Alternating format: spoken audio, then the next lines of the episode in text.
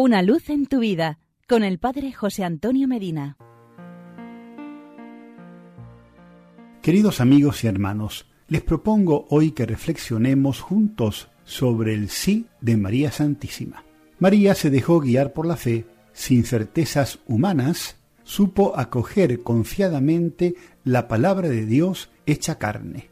La voluntad de Dios es la ley suprema que establece la verdadera pertenencia a Él.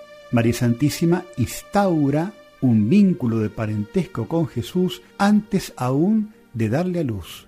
Se convierte en discípula y madre de su Hijo en el momento en que acoge las palabras del ángel y dice, He aquí la esclava del Señor, hágase en mí según tu palabra.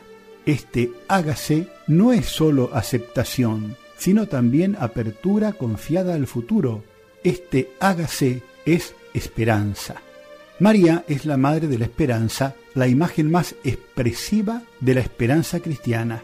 Toda su vida es un conjunto de actitudes de esperanza, comenzando por el sí en el momento de la anunciación.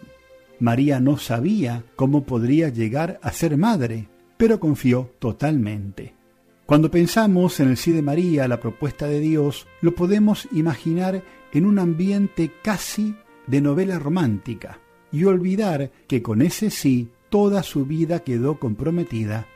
María dirá que sí, más por confianza y fe que por conocimiento pleno de lo que le sucedería de ahí en más, y sin embargo dijo sí. Además, la fe de María será puesta a prueba cada día. Ella quedará encinta, no sabe bien cómo, pero lo cierto es que su corazón está inundado por una luz especial. Aunque su querido José dude, ella vive inmersa en el misterio sin pedir pruebas. Vive unida al misterio más radical que existe, Dios.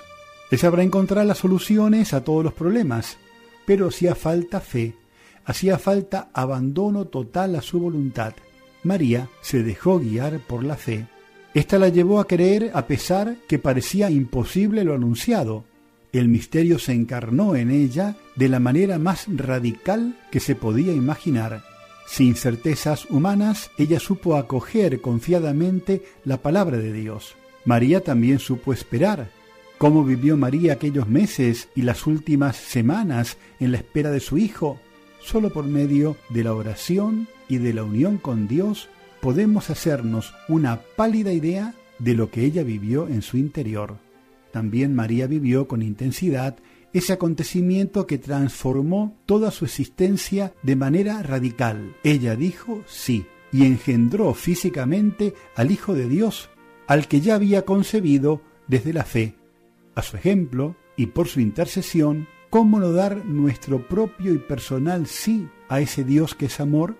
No olvidemos que un día ese Dios creció en el seno de María y también puede crecer hoy en nuestros corazones si por la fe creemos y si en la esperanza sabemos dar sentido a toda nuestra vida mirando con valor al futuro. Que el sí de María sea también nuestro sí.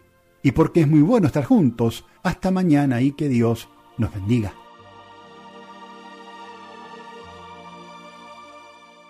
Una luz en tu vida con el Padre José Antonio Medina.